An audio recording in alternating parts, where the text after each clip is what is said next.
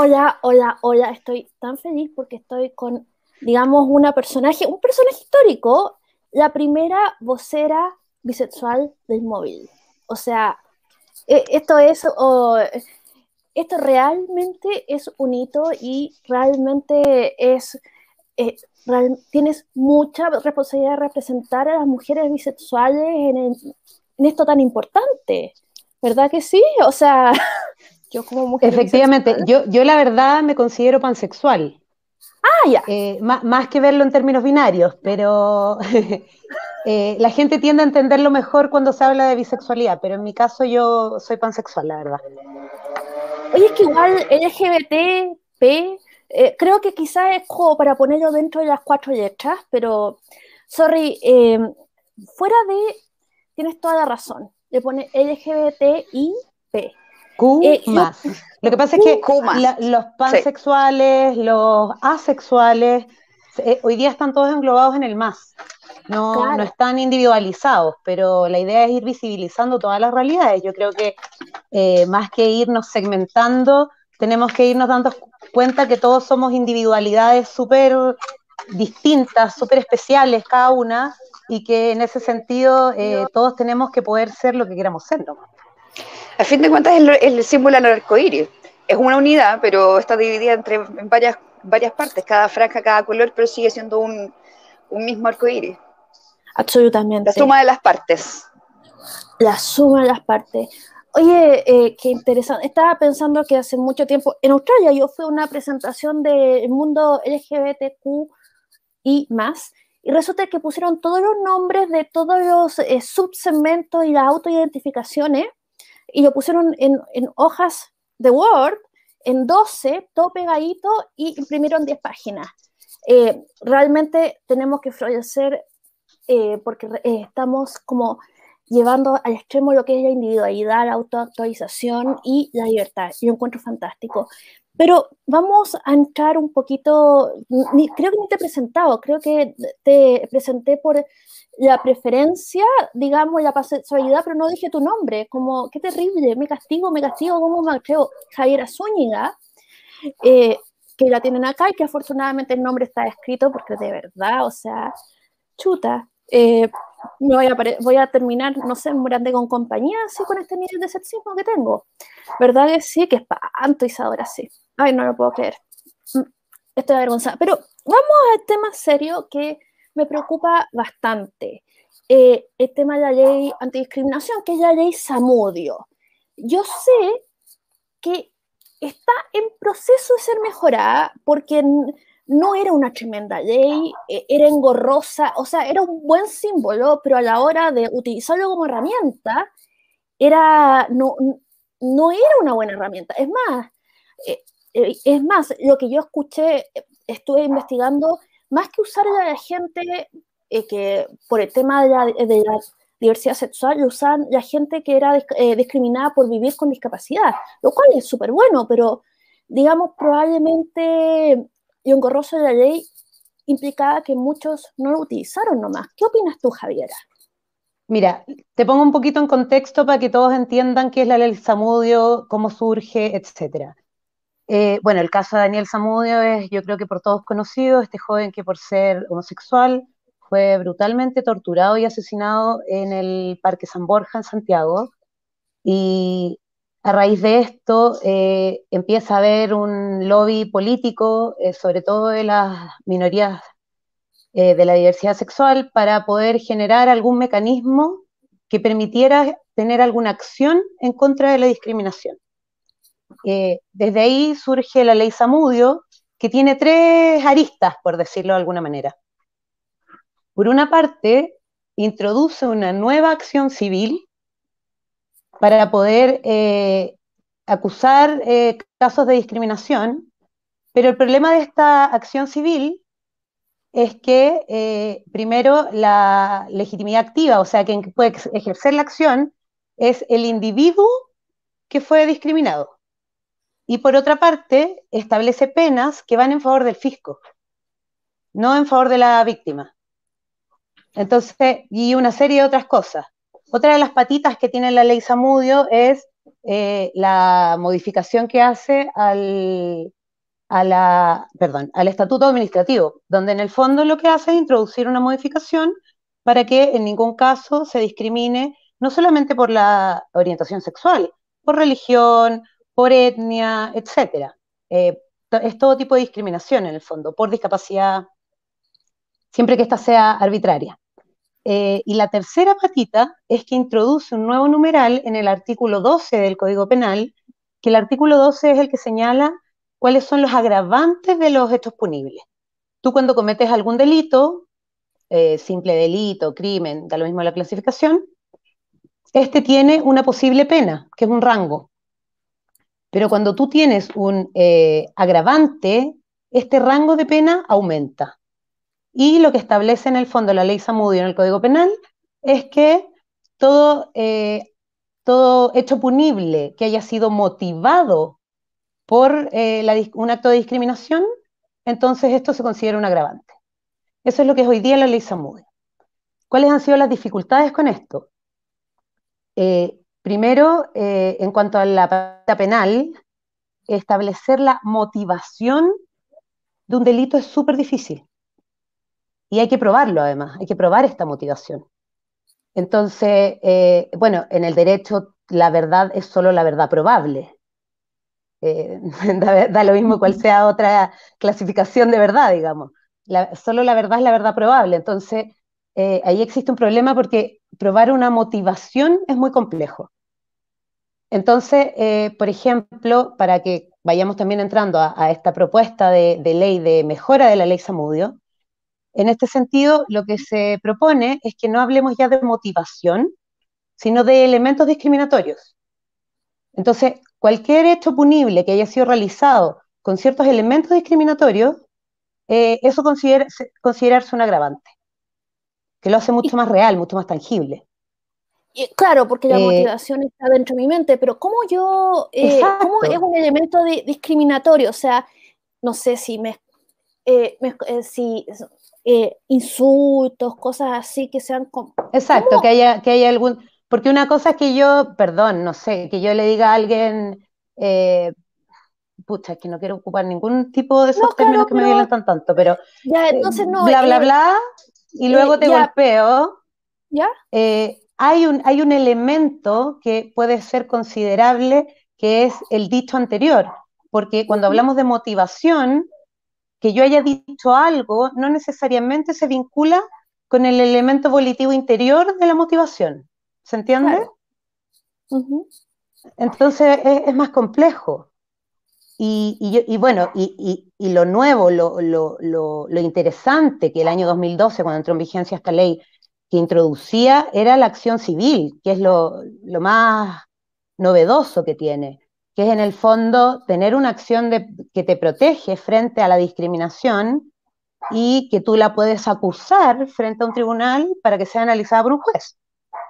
Eso es un elemento súper novedoso en nuestro derecho, eh, pero también se quedó corto porque como te digo, los que pueden ejercer esta acción son los individuos que han sido discriminados. Es muy difícil probar muchas veces, eh, porque normalmente estamos frente a casos que se producen eh, eh, en, la intimidad de una consulta médica o en un restaurante donde el resto no escucha nada.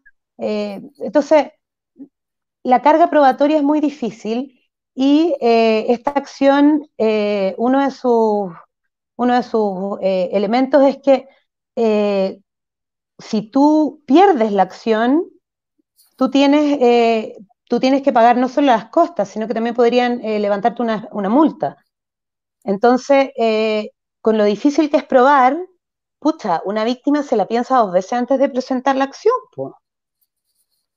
Entonces, ahí hay una serie de, cambios que se esperan lograr ahora con esta nueva modificación que está recién eh, en el primer trámite en la comisión, digamos, no, no, no todavía no pasa a la de Eso mismo te quería preguntar. de lo último que estabas hablando, a fin de cuentas, tienes, tienes dos partes. Por una parte, que el peso, ¿cómo se llama?, de la, carga de la prueba tiene que venir por, por, parte de la víctima y que ya es difícil de comprobar. Y probablemente llega alguien a un juzgado que sí tiene, que ha sido discriminado, pero el probarlo es, eh, es imposible o es muy difícil.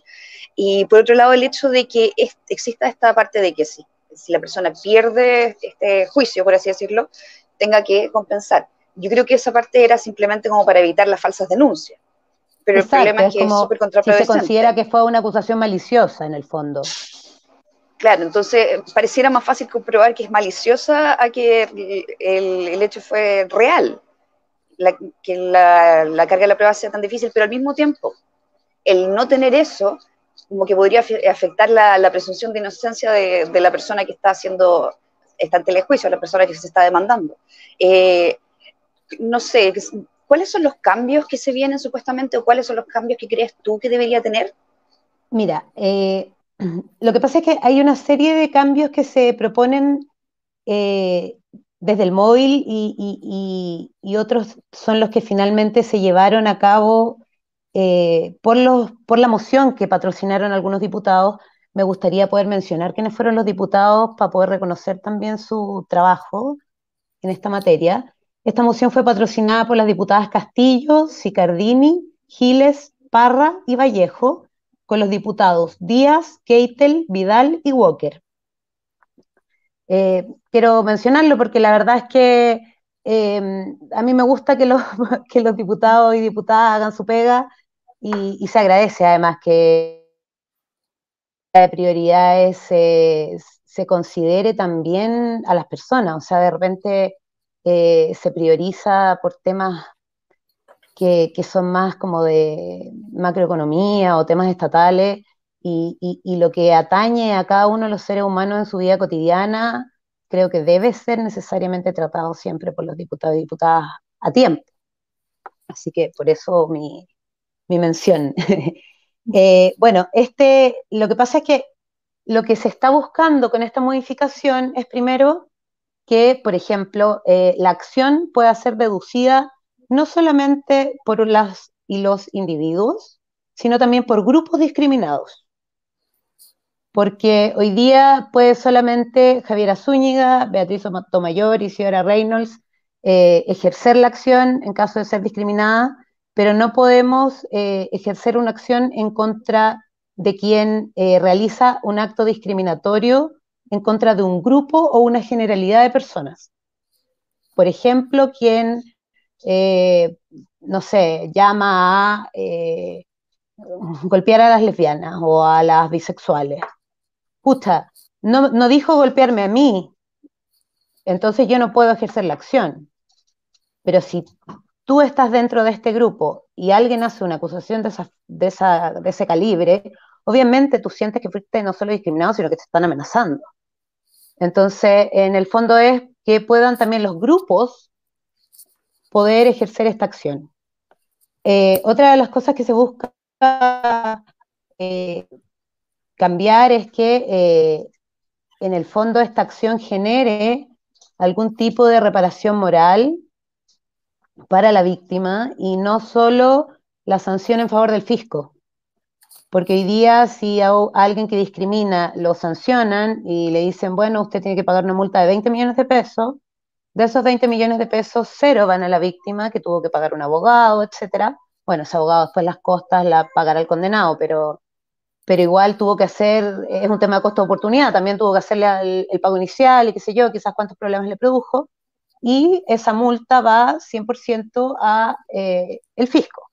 Por lo tanto, también sería bueno, y es lo que se plantea, que esta acción posea una parte de eh, donde también se aborde la, eh, el resarcimiento moral en el fondo a través de, de las multas.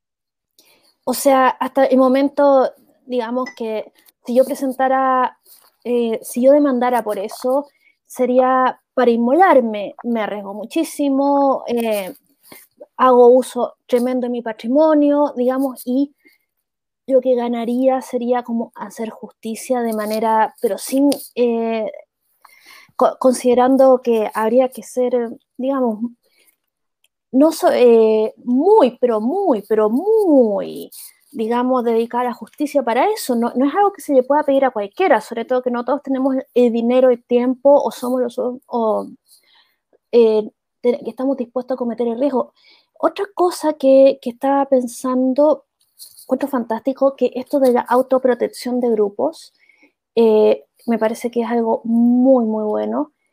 Eh, y me gusta, lo que no entendí y que quizás es que la ley Samudio, digamos, creó la figura de crimen de odio contra la diversidad sexual o no? ¿O solo es una grave? No crimen, porque la verdad es que es una acción civil. ya No, no es una acción, no, podríamos hablar de una, eh, una institución de, del crimen de odio en el fondo. Lo que hace la ley Samudio es crear una acción civil de protección, que eso es inédito en nuestro país, eh, y generar también el agravante en el Código Penal, pero no es un ah, delito en sí mismo, sino que si un delito cualquiera, un homicidio simple, una agresión, eh, con eh, no sé, que, resulta en, lesiones graves, cualquier, eh, cualquier hecho punible, o sea, cualquier delito, puede si tiene como motivación la componente discriminación, eso se considera un agravante. Y el agravante sube la escala de tu pena final. Y Así como el atenuante la disminuye, digamos. Ah, claro.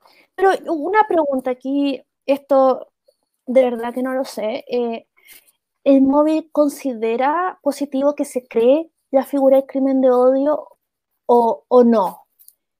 Eh, está entre sus planes, no estoy, yo no estoy impulsando ahí un, punitivismo populista, estoy preguntando, pero ¿es conveniente? ¿No es conveniente? Pregunto así desde, porque uno piensa desde esta cosa como de la guata, esto de que hay, y que, que nos lleva tanto que más pena, más etcétera, aunque en realidad mejor.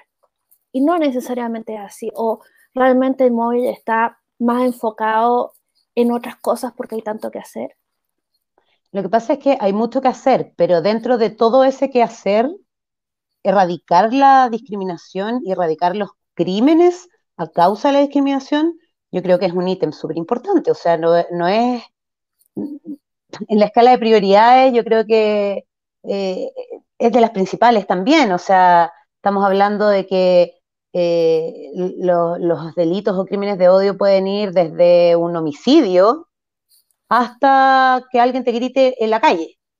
Claro. Entonces, eh, claro, ahí, ahí depende de, la gravedad de cada uno, pero en definitiva eh, siempre se ha buscado que exista de alguna manera una, que, que, exista la forma de penar todo acto que sea gravemente discriminatorio y que sea por lo demás arbitrario.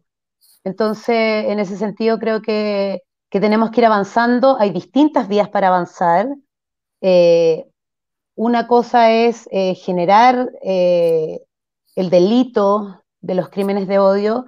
Lo que pasa es que ahí es, difícil la configuración penal de ese delito porque no pueden quedar áreas grises en el derecho penal y eh, por otra parte, eh, también hay que sopesar ciertos derechos fundamentales eh, como la libertad de expresión, que una cosa es lo que yo pueda opinar respecto de hasta qué punto debe o puede llegar la libertad de expresión, pero ciertamente es un análisis constitucional y, de derechos fundamentales que debe realizarse con calma, porque tenemos que establecer una, una postura política al respecto como, como Estado o como legisladores en el fondo. Entonces, eh, ahí debemos, debemos eh, ver qué escuela internacional, si, que, si se quiere, tomamos y decimos, bueno, al parecer eh, hay escuelas que dicen no, lo más importante es resguardar ciertos principios mínimos de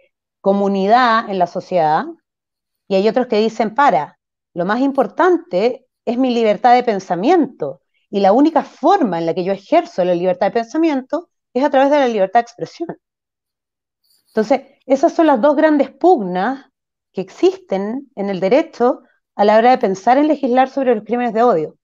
Y es ahí donde, como país, en definitiva, tenemos que situarnos tal vez en alguno de los dos, eh, en alguna de las dos veredas para poder decidir, bueno, legislamos o no, o de qué manera legislamos. Por el momento sí creo que es importante ir avanzando cada día más para que estos hechos discriminatorios, arbitrarios y por, lo, demás brutales que se generan en el día a día dejen de suceder. No puede ser más. O sea, la última semana, solo esta última semana hemos tenido una brutal golpiza a una chiquilla de 15 años en Puerto Natales, un ataque, o sea, una agresión lesbofóbica de un ginecólogo a una chiquilla que la trató de desperdicio por ser lesbiana. O sea, y suma y sigue. Y esto pasa todas las semanas. Entonces, creo que es súper importante eh, visibilizar la realidad cotidiana que existe hoy día frente a la discriminación. Y eso que yo estoy hablando solamente de, discriminación en base a la orientación sexual. Si hablamos de etnia, si hablamos de religión, si hablamos de un montón de cosas más, eh, pucha, estamos frente a una serie de hechos que debemos de alguna manera poder resguardar y que nuestros legisladores tienen que tomar en serio. Eh, sin duda, Isadora. Em, pensando en la, parte legislativa, y creo que alguien hizo una pregunta también, eh, ¿cómo entraría, por ejemplo, qué, lo, qué faltaría dentro de la Constitución o si es que hay algún espacio dentro de la Constitución al cambiar el todos somos libres, o sea, todos somos iguales en derecho y en dignidad. Eh, ¿cuál, ¿cuál, podría ser una aproximación desde la nueva Constitución para, para dar espacio para esta figura de, de la no discriminación? Sí, el problema de la Constitución hoy día no es tanto cómo está redactado. Eh, lo que pasa es que faltan algunos ítems por lo demás. Hoy día la Corte Suprema, en algunos casos, y, eh, lo ha considerado en su sentido amplio, pero si ustedes leen la, Constitución, no habla de orientación sexual. Eh, habla de discriminación por sexo, por religión, por etnia. Claro, se entiende en un sentido amplio, pero lo que yo creo que en general ese es un principio constitucional consagrado internacionalmente, que lo que sí eh, debemos plantearlo en términos lo suficientemente amplios para que no exista o no quepa discriminación ni en nuestra legislación ni frente a las acciones eh, judiciales que tengamos eh, por ninguna de esas razones. O sea, pensemos hoy día que mucha gente no se debe acordar, pero, pero el caso Karen Atala eh, la constitución señala que no debemos discriminar por sexo, por esto, por esto, por esto, pero eh, si bien se consideró el bien superior del niño, eh, también fue porque, bueno, no es inconstitucional si la constitución no señala que no hay que discriminar por orientación sexual. Y ahí hay una carga valórica, una carga valorativa que tenemos que eliminar. Y habrá que ver qué otros, qué otros elementos agregar, no solamente la orientación sexual, tal vez eh, otro tipo de eh, elementos discriminatorios que, no debemos tolerar.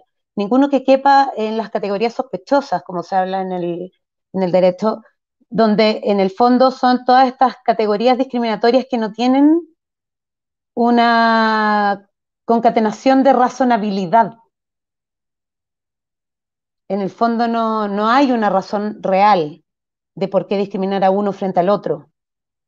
Eh, y aún así hay formas y formas de enfrentar la discriminación. O sea, yo me acuerdo un caso emblemático en Argentina eh, sobre los derechos de las mujeres, donde una postulante a un trabajo en una obra de construcción demandó a la constructora por no haberla contratado, porque eh, señalaban que una mujer no podía ejercer las labores de carga y bla, bla, bla que se requerían para ese puesto.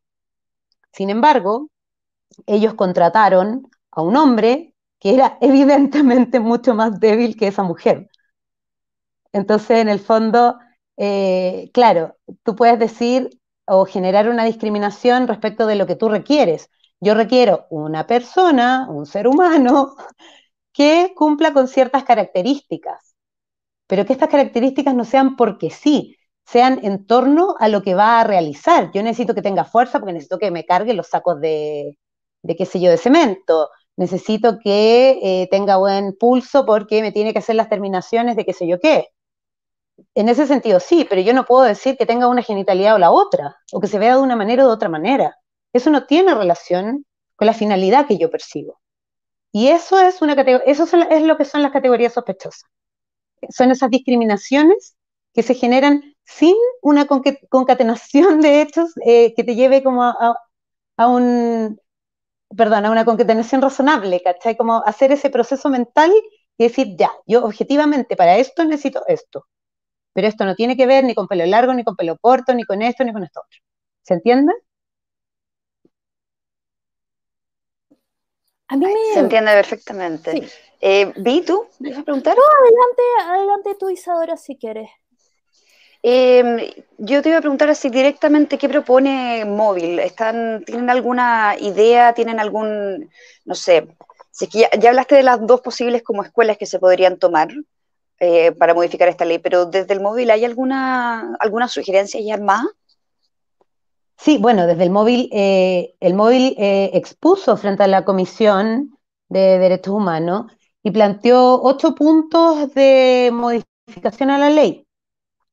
Algunos eh, están incorporados en el proyecto que ingresaron los diputados que mencioné y otros no necesariamente. Hay algunos también que requieren otras modificaciones legales y que a la luz de, algunos análisis más de derecho pueden ser un poco complejas, pero se entiende también el por qué se solicita que sean de esa manera. Eh, mira, básicamente eh, lo que pide el móvil en primer lugar es que, eh, y esto ya no tiene que ver con la acción misma, sino que, que esta ley incluya una institucionalidad antidiscriminación. En el fondo, generar una institución que ayude eh, legal y psicológicamente a las víctimas, como, como una defensoría penal pública. O una, en el fondo que, que haya algún tipo de institucionalidad que le pueda otorgar hoy día en la práctica a las personas que han sido discriminadas, tanto una orientación psicológica como una orientación legal. Porque una de las mayores trabas de entrada a la acción de la ley Samudio es poder acceder a un abogado. Hoy día necesitas representación de un abogado por una acción civil eh, las notificaciones, hay algunas hay que pagarlas, eh, el receptor, entonces tampoco es un proceso que te, que te vaya a salir gratis. Y aunque finalmente ganes y eh, la persona que incurrió en la discriminación tenga que pagarte las costas, tú ya tuviste que desembolsar esa plata y probablemente si no encontraste un abogado, bueno, normalmente el móvil, todas las denuncias y las causas que les llegan se entrega asesoría legal, pero no todas llegan al móvil, no todas llegan eh, a puerto tampoco con un abogado, porque muchas veces los actos de discriminación son de una carga psicológica súper fuerte también. Entonces, la persona se la, se la piensa dos veces antes de revictimizarse. Entonces, por ese lado, eh, en el fondo, generar una institución que pueda ofrecer en la práctica esta ayuda. Por otro lado, lo que, lo que el móvil eh, señalaba era que se eliminara el artículo 6, que, es el que señala que no se pueden impugnar leyes ni sentencias discriminatorias. ¿Por qué señala esto? Porque en el fondo eh, son atribuciones de, otros, eh, de otras instancias legales. Por eso, por eso es que esta ley en particular no las consideró, pero tal vez debiese ser bajo esta misma premisa que existiera una sola acción para poder generar eh, esta revisión de antidiscriminación en el fondo. Está hijo ahí atrás saludando. en el fondo también esa es como una postura política, porque es decir, ok, seguimos confiando en el Tribunal Constitucional o en la Corte Suprema para revisar estos temas de discriminación, o eh, es que eso ya genera otras, otras modificaciones en el fondo, pero hoy generamos una sola institucionalidad que revise todo lo que tiene que ver con discriminación. Yo estaba pensando... También se pide, por ejemplo, que se, que es lo que les había comentado, que se incorpore un artículo para indemnizar el daño moral, porque como les explicaba, esta, este, esta multa va solo para el Estado, y, ah, bueno, es que la ley Samudio también eh, expone que esta ley, la ley Samudio solo se puede usar cuando eh, la discriminación no se encuentre justificada en el ejercicio legítimo de otro derecho fundamental. Como ustedes saben, los derechos fundamentales no son absolutos. Los derechos fundamentales son siempre eh, mediciones, compensaciones, equilibrios, donde vamos pujando un poco bueno, el derecho a la vida sí, parece estar por sobre el derecho a la libre expresión, pero la libre expresión parece estar por sobre el derecho a, no sé, otra cosa, o sea, o el derecho a la salud, pucha, es que sin salud no tenéis, eh, no sacáis nada con tener educación, porque la, la, salud está primero. Son estas pugnas, pero que también son súper argumentables.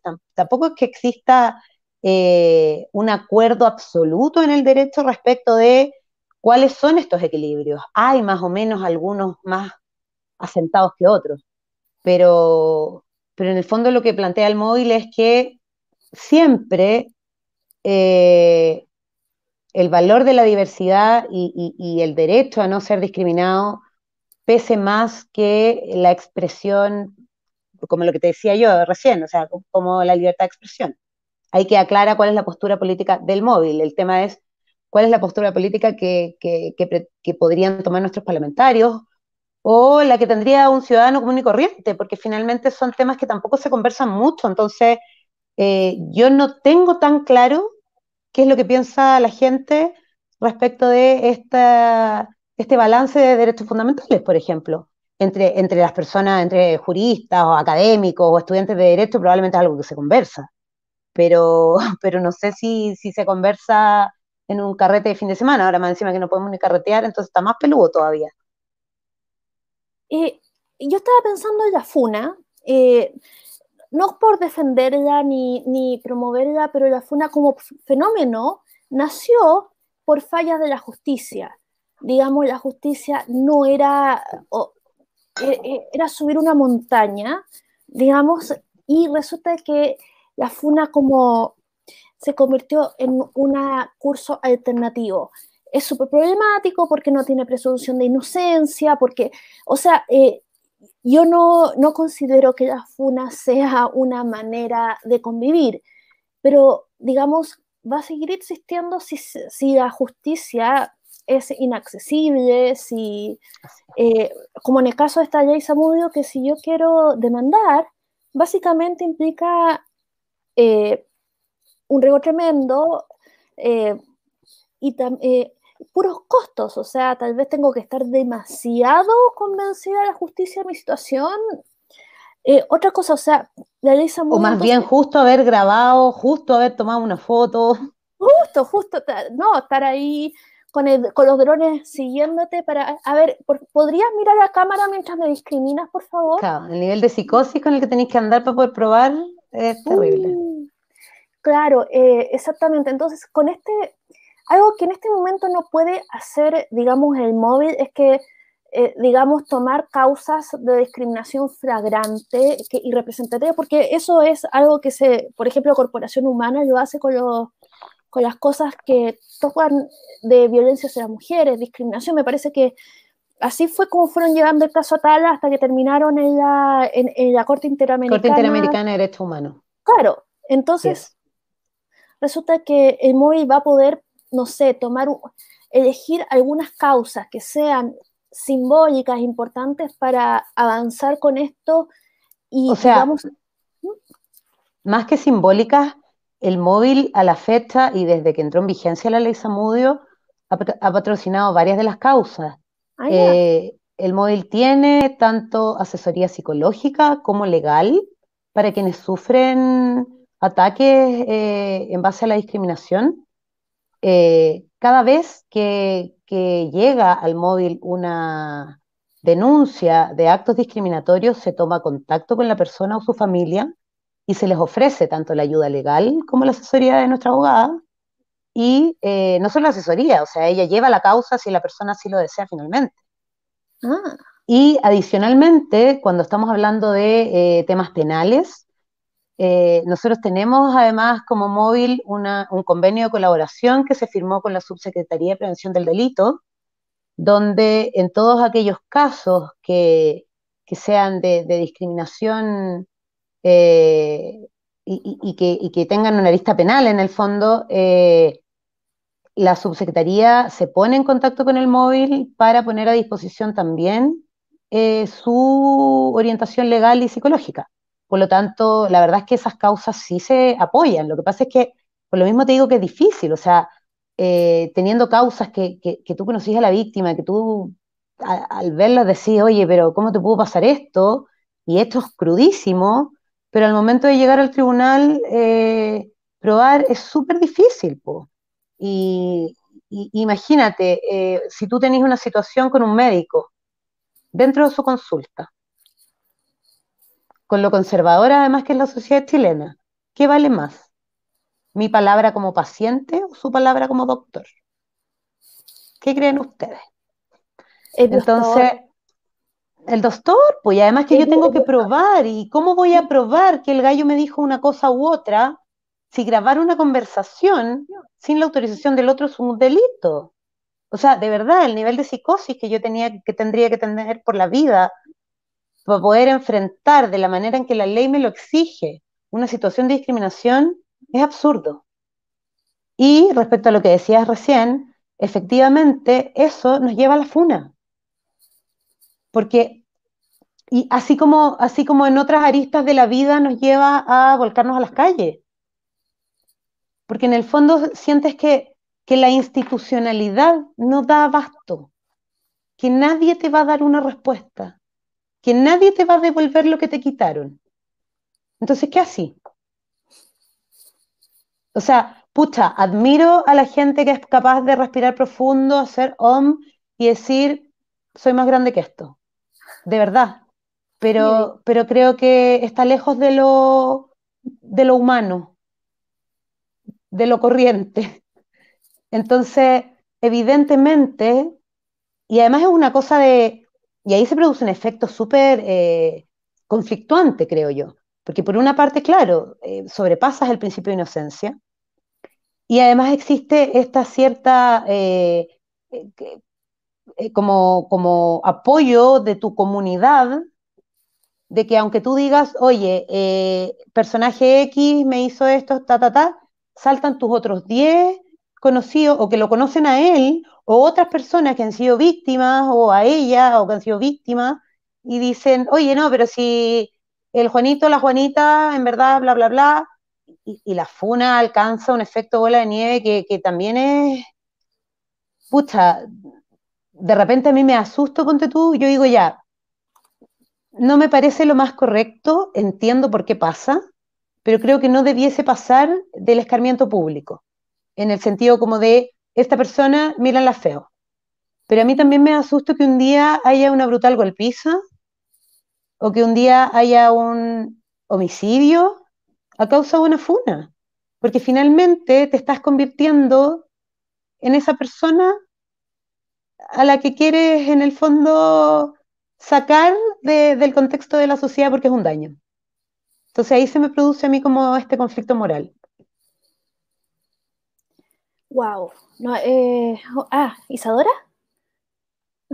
No, yo quería preguntar directamente del móvil y, apelando hasta de repente el epíteto del lobby gay, pero eh, eh, en términos concretos, ¿qué tanta influencia tiene el móvil como una, ¿cómo se llama?, un agente de la sociedad civil cuando se trata de, intervenir o, o, de proponer eh, cambios a las leyes? ¿Hay una disposición de parte del cuerpo legislativo de escucharlo? ¿O cómo funciona esa relación? Afortunadamente sí. Eh, por años de trabajo también, esto no ha sido gratis, no es que al móvil lo inviten de un día para otro así porque sí, no, o sea, estamos hablando que en particular Rolando Jiménez y muchos otros, pero en particular él, lleva 30 años golpeando puertas, insistiendo, eh, yendo para todos lados, poniendo el tema. Eh, hace otros tantos años más también Oscar Rementería, eh, que, han hecho en conjunto ahí a, los demás chiquillos del móvil y las chiquillas del móvil todo un peregrinaje por las instituciones del Estado, todo un peregrinaje de lobby político para que estos temas sean considerados como relevantes para la sociedad. Y gracias a eso, hoy día el móvil efectivamente es invitado como un ente eh, reconocido, como un ente valorado dentro de la diversidad, eh, como, un ente validado también eh, dentro de la diversidad, para poder representar ciertos intereses frente al cuerpo legislativo y otras instituciones del Estado.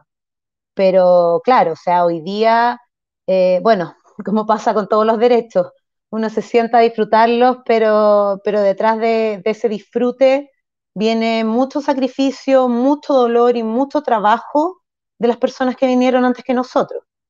Entonces, si hoy día el móvil es reconocido de esa manera, creo que en gran parte es gracias a Rolando Jiménez que se ha sacado la cresta, perdón que lo diga de esta manera, pero es que se ha sacado la cresta eh, para que el móvil tenga hoy día la valoración que tiene y para que estos temas, y no solo el móvil, sino todas las organizaciones de la diversidad sexual sean escuchadas es gracias a las peleas que, Rolando dio durante tantos años cuando en el 91, cuando se fundó el móvil, eh, las relaciones homosexuales eran penadas por la ley, con cárcel. Entonces, creo que afortunadamente sí, hoy día está a la disposición, pero insisto, ha sido un trabajo arduo y de muchos. Hoy día eh, estuve leyendo una columna de Ortuzar y dice algo que me hace pensar en la ley Samudio. Dice que es muy chileno, o sea, tomar primero en cuenta que no te haga la trampa por encima de la eficacia de la medida. Eh, en, en, el sentido, y esto es como un ejemplo de que es tan difícil hacer uso de esto, tienes que estar tan convencido que las posibilidades de hacer trampa eh, son muy bajas, pero la efectividad también se va al piso. Entonces, este es un ejemplo de esa mentalidad que, según Ortúzar, es muy chilena. Yo no sé si será también muy mexicana, pero eso me llama mucho la, atención. Está ahí, pero es casi imposible de utilizar. qué bueno que está mejorando.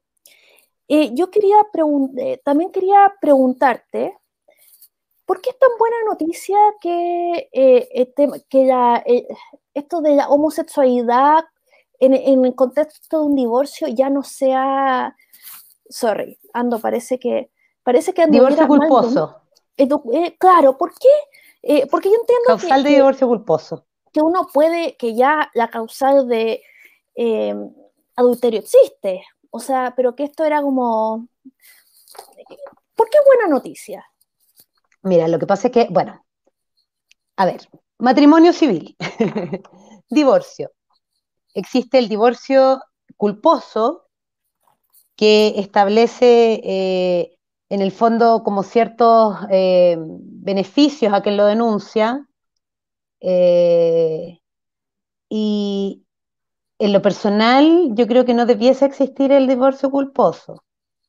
Yo creo que si la gente, la gente se divorcia, haya habido no adulterio de por medio, eh, creo que es la vida nomás. Así es la vida.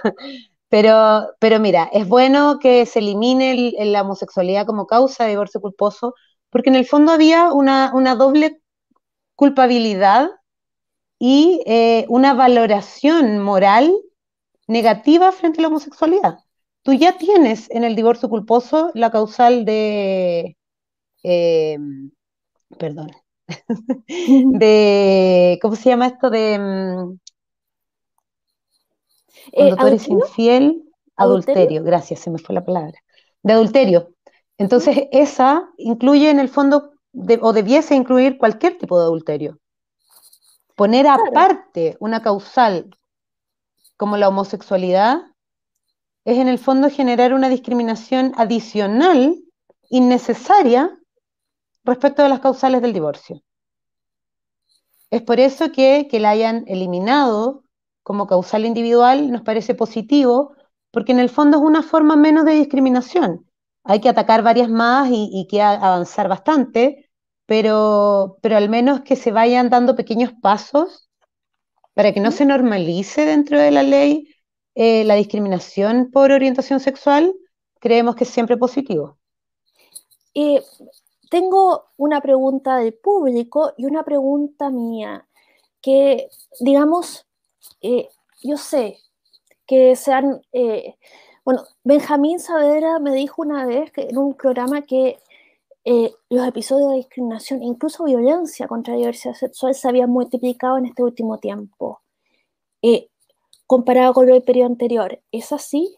¿O Sí, mira, las cifras han aumentado bastante eh, y se estima que, no se trata solo de denuncias, porque, porque siempre está eh, el cuestionamiento en el fondo de si se trata de eh, que han aumentado solo las denuncias o han aumentado los hechos. En este caso se ha registrado un alza de un 14% en relación al año anterior y, sigue aumentando en el fondo. Eh, y, yo creo que tiene que ver, y, actualmente el móvil está generando una encuesta, así que a toda la gente que nos vea, que sea de la comunidad LGTBIQ, los invito a entrar a la página del móvil y contestar nuestra tercera encuesta sobre el COVID-19. Porque obviamente eh, han aumentado, así como han aumentado los hechos de violencia contra las mujeres, eh, han aumentado en contexto de la pandemia, porque las personas están más hacinadas, están más encerradas, se dan más espacios en la misma familia. No estamos hablando que venga una persona que yo no conozco, eso también sucede, pero es más random. Eh, sino que en el contexto del COVID-19 se han dado más casos dentro de las familias también, de discriminación. Mm. Entonces, eh, las casas, claro, es que finalmente también hay varios componentes, o sea, eh, miembros de la familia que muchas veces no se topan tanto, por lo tanto, no, no hay mayor, mayor conflicto. Y, si esas personas que de repente no están tan conformes unas con la otra, tú las haces convivir eh, y las haces convivir en un espacio muy pequeño o incluso hacinado, eh, es una bomba de tiempo. Entonces, eh, por eso es importante ir rescatando también estos datos. Así que, en el fondo, esta ya es la tercera encuesta que es el móvil y efectivamente es importante analizar cómo la comunidad LGTBIQ vive la pandemia. Porque, como te digo, o sea, es una serie de componentes que hay que analizar y que, y que hoy por hoy tienen a toda la gente un poco nerviosa con el encierro, esta nueva cuarentena, entonces muchas familias que no tienen acceso al trabajo, entonces son un montón de componentes que van generando violencia al final del día. Eh, vamos a tomar una pregunta del público. ¿Ves una marcada relación entre el mundo LGBT slash móvil y Fundación Iguales con una marcada relación con el liberalismo, tanto en partidos como movimientos? o ves más relación con otras ideologías o partidos? Muy Lucas. O sea, la relación que yo veo, yo la veo mucho más desde el liberalismo. A mí me gusta el móvil principalmente porque es un movimiento de integración y liberación. Y por lo que aboga es porque cada persona pueda desarrollar sus propios intereses. Y eso es muy liberal. Y, y en general creo yo que que las luchas LGTBIQ eh, dicen relación con eso, con, el desarrollo de la individualidad, con la autodeterminación, y, no veo que se pueda encasillar en otras viejas ideologías que, que muchas de las cuales también han perseguido la homosexualidad, o sea, no nos engañemos. Entonces, sí, sí, si me preguntas como dentro de esta brújula política, eh, en qué ideología podría estar un poco más encasillado. Eh, creo que podría tener más relación con el liberalismo, como te digo, por eh, la autodeterminación, buscar las libertades, siempre también en el contexto de respetar las libertades del otro. Entonces, creo que va súper, súper en esa línea. Muchas gracias. mira, ahora ahí siempre dejo un espacio para peinar la muñeca, que en realidad nunca ha resultado tan entretenido, pero es como un espacio de libertad. No sé, si quieres hablar de otra cosa, mandar un mensaje importante, eh, resaltar un punto que dijiste diez veces, pero que realmente es lo fundamental, lo que tú quieras, para llamar, llamo yo también a, contestar esta encuesta, que es importante porque hay que abrir la caja, eh, la caja negra, hay que enterarse si el gato de Schrödinger está vivo o muerto porque hemos estado encerrados y hay que salir a mirarnos, conversar y reconstruir y sanar, y no solamente el COVID. Pero sí que eh, adelante, si tú quieres eh, expresar algo o lo que se viene para el móvil, lo que tú quieras. ¿Qué quieres que te diga? Pues voy a peinar la muñeca, como dices tú, voy a prender mi tabaco y les voy a aprovechar de contar que creo que lo más importante de todo esto cuando hablamos de discriminación es entender que, que siempre podemos estar discriminando a alguien. Lo que pasa es que hay una hegemonía que hoy día nos imparte ciertos lineamientos del hombre blanco heterosexual eh, y que tenemos que ir rompiendo, pero no tenemos que irla rompiendo mediante la segmentación. Creo que tenemos que irla rompiendo mediante la individualidad y el disfrute de esa individualidad siempre con respeto, eh, pero siempre entendiendo que, los paradigmas no, son lo más importante, si los paradigmas son construcciones que, le enseñaron a tus padres y sus padres a sus padres para hacerse la vida un poco más fácil. Pero hoy día creo que tenemos la capacidad de mirar la vida con libertad, de mirarla con los ojos abiertos y ya no bajo las construcciones, para poder decir, oye, pansexual, bisexual, heterosexual, cisgénero, transgénero, ¿a quién le importa? Dejemos que cada uno viva como quiera vivir. Si finalmente lo más importante es que nos desarrollemos cada uno en lo suyo para poder entregarle al mundo y al resto que nos rodea lo mejor de nosotros mismos. la única manera de poder entregar lo mejor de nosotros mismos es que seamos seres felices, es que seamos seres libres, que seamos seres que nos hacemos cariño y nos queremos. Y para eso tenemos que dejar de tontear con las etiquetas absurdas y tenemos que empezar a cachar que detrás de cada etiqueta hay un ser humano que podéis mirar a los ojos. Y es a ese ser humano que podéis mirar a los ojos al que tienes que valorar y el resto da lo mismo. Eh, como decía Harari, eh, si sufre es real, si no sufre, como, no sé, conceptos como la nación, la familia, etcétera, si no sufre, no existe. Y hay que enfocarse en lo que sí existe, que es lo que tú dices, y en el bienestar de lo que sí existe. Bueno, tú también eres un artista animalista, así que de verdad te enfocas en el bienestar de lo que sí existe y no en constructos que cosas imaginarias, ficciones. Que de repente tanto paradigma, tanta construcción, que esto tiene que ser así. ¿Por qué tiene que ser así? ¿Quién dijo que tenía que ser así? A mí no me preguntaron. ¿Por qué no lo vamos a poder cambiar? Obviamente siempre con respeto, en paz, pero creo que lo más importante, porque para poder generar todos esos cambios, sí, la postura de todos puede ser válida, pero tenemos que partir de la base que el otro es un ser, es un ser humano tan valioso como yo. Porque cuando vemos al otro como menos valioso, es que no tenemos, poder, no tenemos capacidad de negociación, no tenemos capacidad de entendimiento, porque partimos desde una disparidad. Otra cosa que siempre me llamó la atención y que sé que estamos cerrando, desde chica, era eh, ¿por qué? Por, qué a la gente, no sé, entre dos vecinos en un edificio, ¿por qué a la gente le molesta el gallo que es gay, pero que no, no molesta a nadie? Y el que tira basura, el que, pone, el que es pesado, el que tira la basura y que es desordenado y que daña las plantas nos molesta harto menos cuando uno nos está haciendo daño y el otro está viviendo su vida. Y a mí siempre me, llamó la atención eso. Si a mí me afecta que tira la basura en el pasillo, no es gay. Ahora, eh, y esa cuestión es por eh, una, claro, por un paradigma de tener que ser. Es como, de los constructos morales también. Claro, hay que proteger esta cosa que eh, de, deber ser Exacto, esa imagen. Sí. Que no tiene ningún sentido. O sea, hoy día, como dices tú, tenemos gente que, para afuera puede verse súper bien, pero su huella de carbono es altísima, bota basura, le pega a su perro e insulta a su hijo.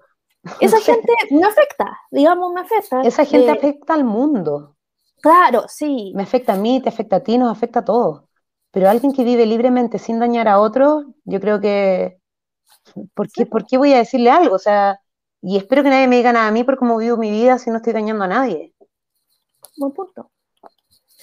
Buen punto, sí, eso es también uno de los temas, ¿no? no hay, hay que defender lo que existe, lo que vive y el bienestar de todos.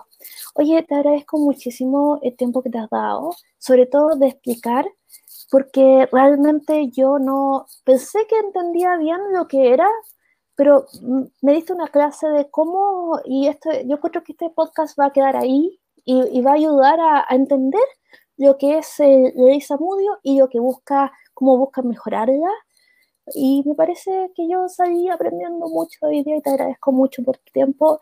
Y bueno, felicitaciones por el nombramiento y que espero que representes a todas las mujeres pansexuales eh, de manera espléndida como lo estás haciendo hasta ahora.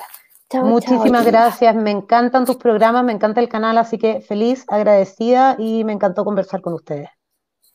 Ya, pues linda. Así que chao, chao y descansa, que ya te